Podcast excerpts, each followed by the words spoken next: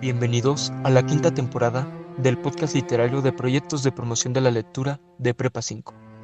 A lo largo de este semestre presentamos El Mundo Oculto, las raíces de México. Proyecto en el que semana a semana compartiremos cuentos y leyendas propias de los pueblos mexicanos. Ahora atentos y a escuchar. El Anillo de Alba. A principios del siglo XX existió una mujer muy rica que era conocida como Doña Alba a quien todos apreciaban por su sencillez y generosidad. A pesar de su cuantitosa fortuna, la vida no le había conseguido la bendición de tener hijos.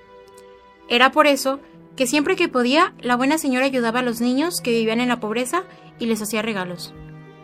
Así como mucha gente la quería, muchos la odiaban por envidia su riqueza y posición. Algunos hablaban mal de ella a sus espaldas, pero los peores eran quienes se le acercaban fingiendo ser sus amigos para ver qué le podían sacar. Muy buenos días, doña Alba. Hace un gran clima el día de hoy, ¿no cree? Buenos días para usted también, señor. El día de su muerte, presintiendo que le llegaba la hora de su último aliento, pidió ver al cura del pueblo, para confesarse y le hizo un encargo muy especial. Le pido que sea usted quien se encargue de repartir mi fortuna entre los necesitados, disponga de mis bienes como mejor le parezca y que nadie se quede sin ser ayudado. El sacerdote le prometió que así lo haría. Pero claro que sí, doña Alba. Yo mismo le daré mi palabra de que se concederá su última voluntad. Al día siguiente se llevó a cabo el velorio. Doña Alba fue enterrada en el cementerio local.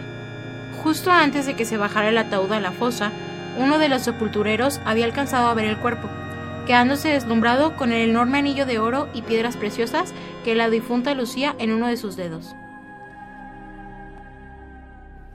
¡Ey! ¿Viste el anillo que llevaba esa mujer? Debe valer una fortuna, y ese dinero nos vendría muy bien. Intrigado, se puso de acuerdo con su compañero para robarlo, apenas se retiraran todos del panteón. Finalmente oscureció, y los sepultureros acudieron hasta la tumba de Doña Alba. Ansiosos por desenterrar el ataúd, cavaron por horas hasta encontrar nuevamente el féretro. Dentro, Doña Alba lucía realmente espeluznante, y por un segundo un terror mudo se apoderó de ellos.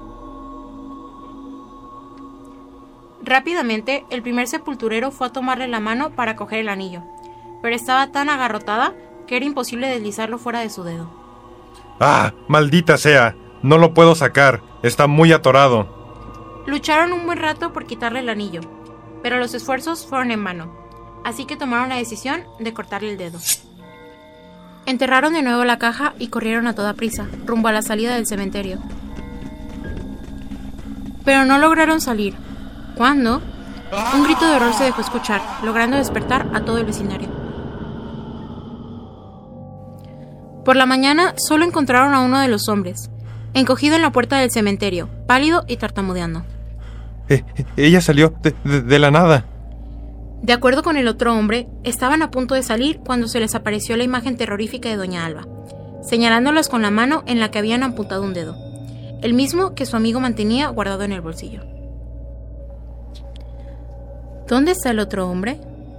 ¿Podría estar acompañando a Doña Alba? Y hasta aquí nuestro relato de hoy. Nos vemos en el próximo capítulo de El Mundo Oculto, Raíces de México de los proyectos de promoción de la lectura Prepa 5. Hasta la próxima. Adiós.